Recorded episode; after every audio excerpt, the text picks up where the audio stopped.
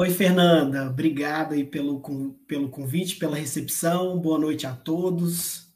Vou colocar aqui a, a minha. Vou compartilhar minha tela com vocês, exatamente para a gente iniciar a apresentação do conceito de Quantify Self, né? Que é, é exatamente o conceito de eu quantificado, né? E eu achei super interessante porque todos os meus colegas, professores e amigos falaram exatamente da mesma temática e eu vou conseguir fazer várias associações. Primeiramente, é, eu gosto sempre de usar essa frase, que é um objeto do meu estudo, que é o trabalho está, é o meu trabalho tem sido nos estudos da interseção do homem e da máquina para melhorar a produtividade, saúde e bem-estar, que vem de encontro né, com o conceito que a minha grande amiga e colega de trabalho também, a Flávia, falou sobre biohacking, né, e tudo que a gente está construindo passo a passo.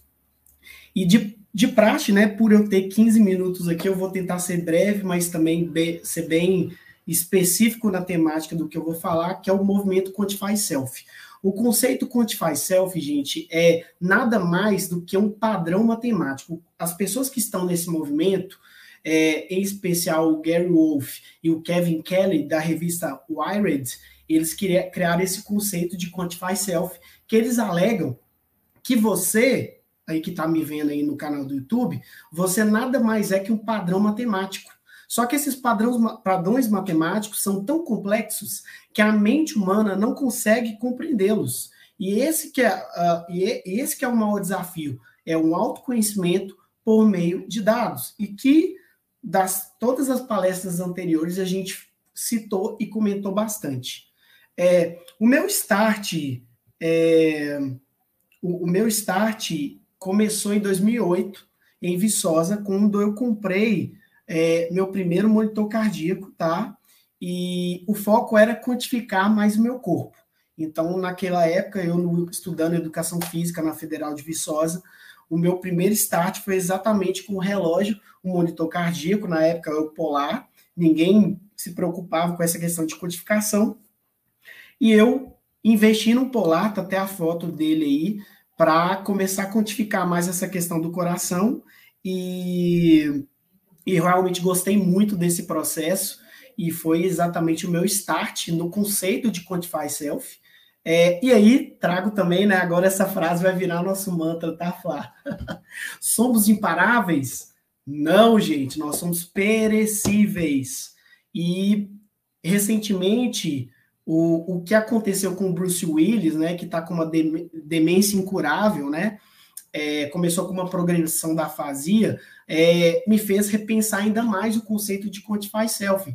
E porque, de fato, nós não somos imparáveis, nós somos perecíveis. E o próprio Bruce Willis, no processo que ele, que ele está vivendo, fez a gente refletir ainda mais o quão é importante essa questão dos dados na nossa vida e o quanto que a gente cada vez mais vai se aproximar de conceitos como o Ricardo falou, a questão dos 4P, a questão do, do, da mudança comportamental que a gente pode trazer. E aí, coincidentemente, eu tenho uma série da, da Disney, que inclusive recomendo para todos que estão vendo aqui, que é a série Sem Limites, do Chris Hemsworth, que é o ator do Thor. Ele descobriu, é, foi até interessante que o, o Ricardo citou, né? O ApoE 4, né? Que aumenta, se eu não me engano, é, 50% a 80% de desenvolver o, o, Alzheimer. Agora, eu, eu acho que eu errei o, o número, mas eu, eu sei que ele tem duas cópias do gene APOE. APOE, APOE é 4. É, nessa série Sem Limites, é uma série super do conceito biohacking, de explorar seus dados, seu corpo, seus limites. E o Chris, ele descobriu que ele tem duas cópias do gene. Aí ele ele, inclusive, pediu a Marvel para rever o contrato dele, porque ele queria curtir mais a família dele, porque, de fato, o, os genes estão muito fortemente associados à, à, doen à, à doença de Alzheimer, né? Então, mais uma vez, mais a gente traz mais esse dado de como que a gente é perecível. Também trago uma outra situação também. É...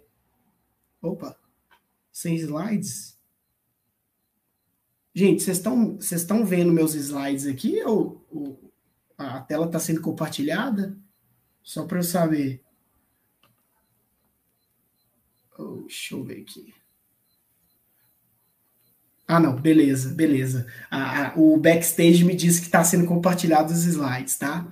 É, e aí eu trago uma outra situação também, talvez a primeira de todas, que foi a Angelina Jolie, que, que ela fez o teste, é, o teste deu positivo para dois tipos de câncer, né, que é o câncer de mama e o câncer de ovário. Ela teve uma mutação no exame que ela fez de BRCA1, né, também super atrelado com o que o Ricardo falou, né, é, nessa né, questão da medicina preventiva, de precisão cada vez maior, e dentro desse processo ela, ela definiu e encontrou o, a possibilidade de ter um câncer de 85% ao longo da vida e de ovário de 50%.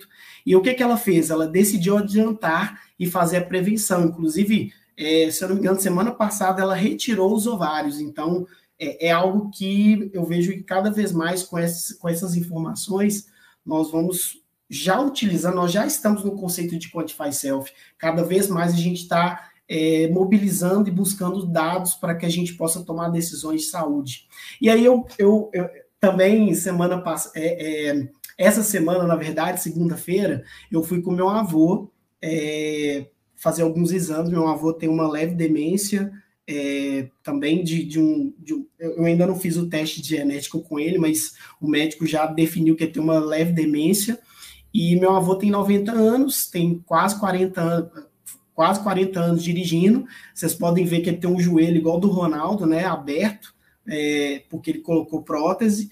E, e durante os exames a gente está levantando formas de, de diminuir é, esse impacto com relação à a, a, a, demência e isso me, me atrelou exatamente a todas as, as outras situações que eu citei aqui, do Bruce Willis, do Chris Hemsworth, é, da própria Angelina Jolie. Ou seja, sim, nós temos dados suficientes de melhorar nossas decisões e principalmente é, trazer um ponto que é o cerne da minha palestra, que é o quê? Gente, nós somos perecíveis. E o nosso corpo ele sofre com a segunda lei da termodinâmica, né, que é exatamente essa, esse desgaste natural. E, e, o nosso trabalho ele diz muito como vai ser nosso desgaste, né, como eu trouxe para vocês aqui, tanto a questão da demência como a questão dos, dos dois joelhos. Meu avô não jogou futebol, ele dirigiu, ele foi motorista por quase 40 anos. Então, isso sim, de fato, impactou o corpo dele. Então, a minha, a minha tese, que eu vou trazer alguns autores aqui para dar esse, esse suporte, o corpo se desgasta. A vida é corrida, é, esse conceito do corpo-máquina, é essa. É, e aí eu, eu defendo também o biohacking raiz. Esse, essa balela que às vezes as pessoas colocam de alta performance, alta performance, e, e, é uma coisa que eu aprendi, inclusive, com a Flávia: o nosso corpo tem que ter harmonia, a gente precisa ter descanso.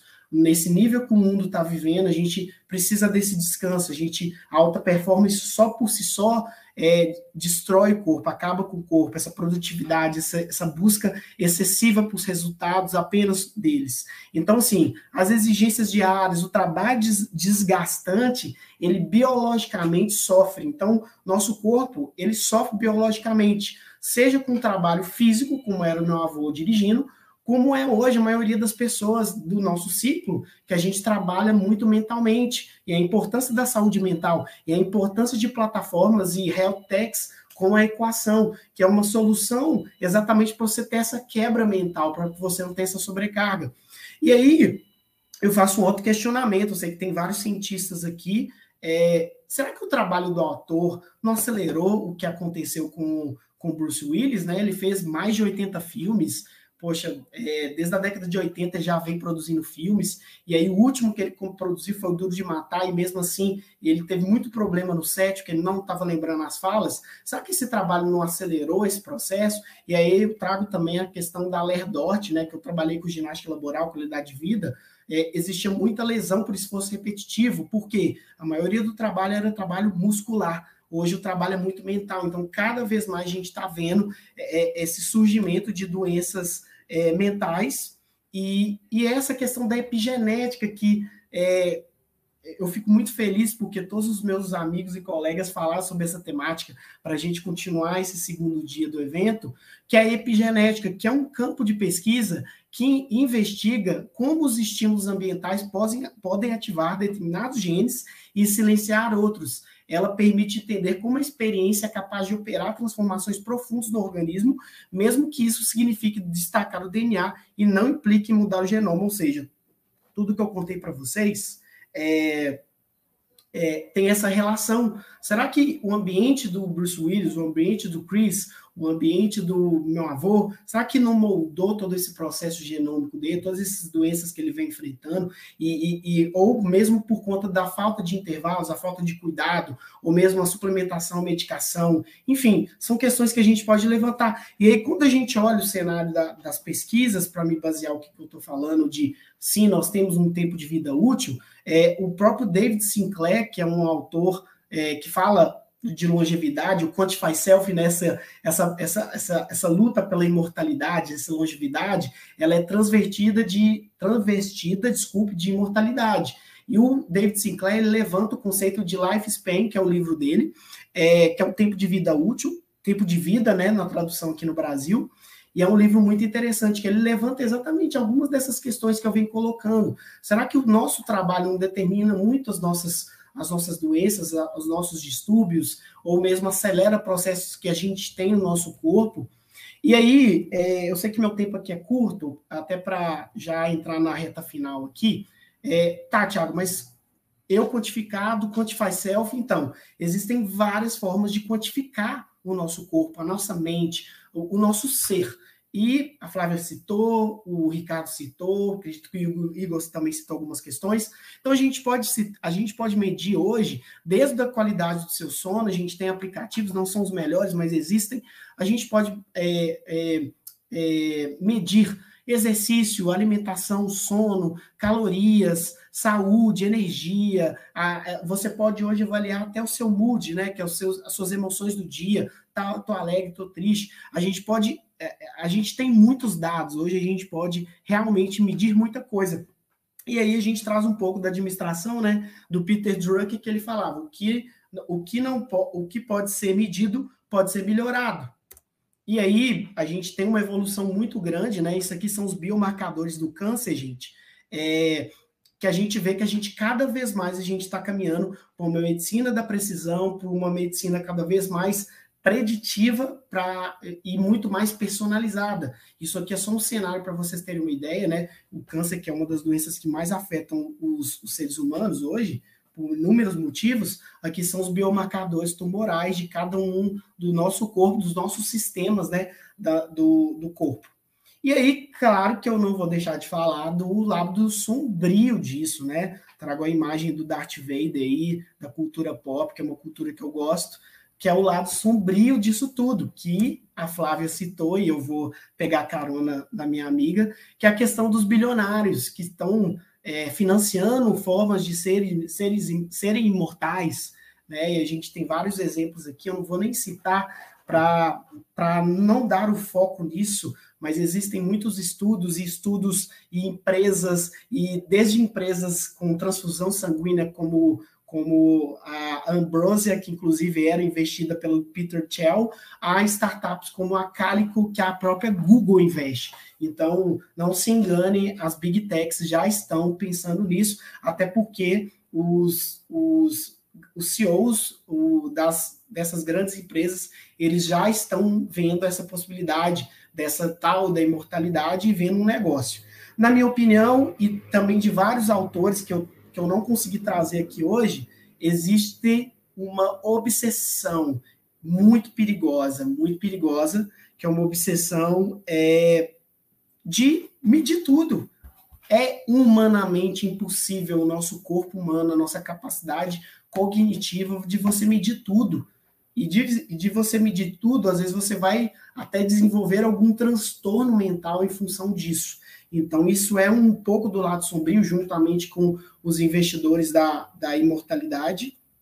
É, mas, na minha opinião, também, e, de, e desses autores que eu citei, quantificar é o caminho, sim, mas nós ainda estamos muito longe da tecnologia, porque quantificar todo o corpo humano é humanamente impossível. Talvez o que a gente tenha que esperar é a singularidade, quando a máquina vai se igualar à mente do ser humano ou ultrapassar a mente do ser humano.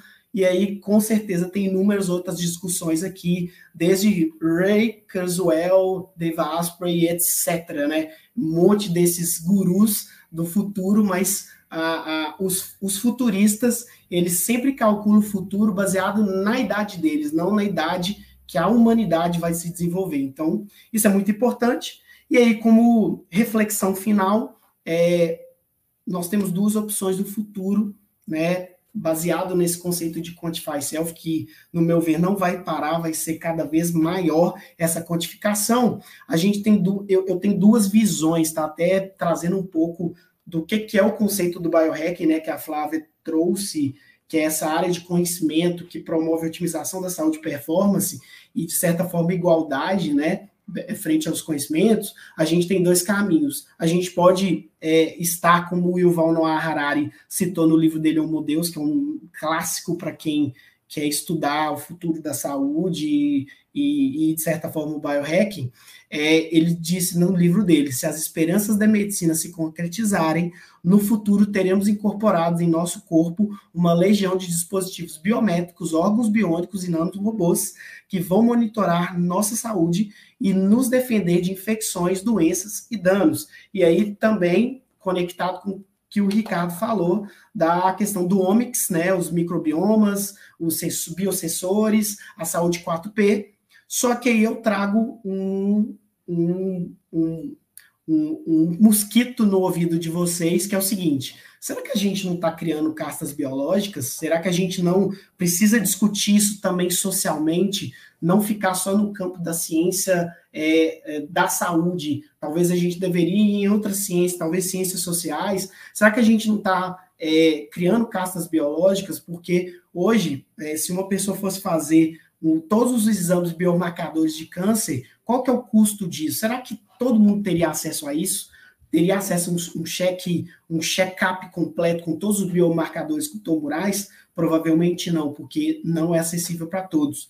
É, é, eu fico muito feliz quando eu vejo o Ricardo mostrando o que a Genera vem fazendo, porque a Genera, ela realmente trouxe um, um lado da tecnologia extremamente maravilhoso, que é, aos poucos, possibilitar as pessoas a terem acesso aos seus dados genéticos, que são dados genéticos próprios, para que as pessoas possam ter noção o que, que é o corpo delas, o que, que o corpo delas podem dizer, e isso é um poder, isso é uma informação. Então, dou parabéns para o Ricardo, fico muito feliz, mas a gente realmente precisa pensar. Aí eu trouxe até essa figura pop do Elísio, né, que é um filme que se discute essa caça biológica, enquanto que os trilionários moravam nessa, nessa grande estação perto da Terra, o resto da humanidade vivia na Terra. Então, eu sei que é um pouco visionário, um pouco longe demais, mas a gente precisa começar a pensar, porque na minha opinião, na minha humilde opinião, de quem gosta de estudar o Quantify Self e a longevidade, hoje quem comeu manteiga, quem comeu margarina, tem sim uma diferença fisiológica ali.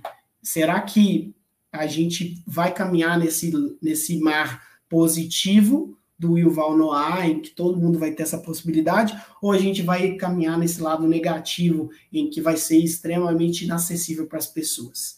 É, meu tempo está finalizando, é 15 minutos, né? Uh, nem sei se eu passei, ou eu, eu, eu acredito que eu esteja dentro do tempo. Uh, então tá aqui meu QR Code para quem quiser é, ter mais informações, mais blog, tem um canal do YouTube, tem um blog, tem e-books publicados, enfim, fica aqui meu QR Code para quem quiser acessar lá meu site, onde tem esse conteúdo. E agradecer mais uma vez, dar parabéns para toda a equipe, para todas as pessoas. É, e eu estou muito feliz porque hoje, hoje é meu aniversário e estou é, compartilhando com vocês conhecimento e esse prazer grande, tá, Fernanda? Obrigado. Acho que deu tudo certo, sei quanto tempo eu tenho ainda. É, na verdade, as perguntas vão ficar para depois, tá, Tiago? Beleza. Como... É, primeiro, agradecer a sua palestra, a sua presença e te parabenizar pelo teu dia, que tenha sido um dia muito feliz e que esse ano te traga muitas realizações. Ai, obrigado, Fernanda. Um grande Agora, abraço para todos, tá? Tchau. Tchau. Agora eu vou chamar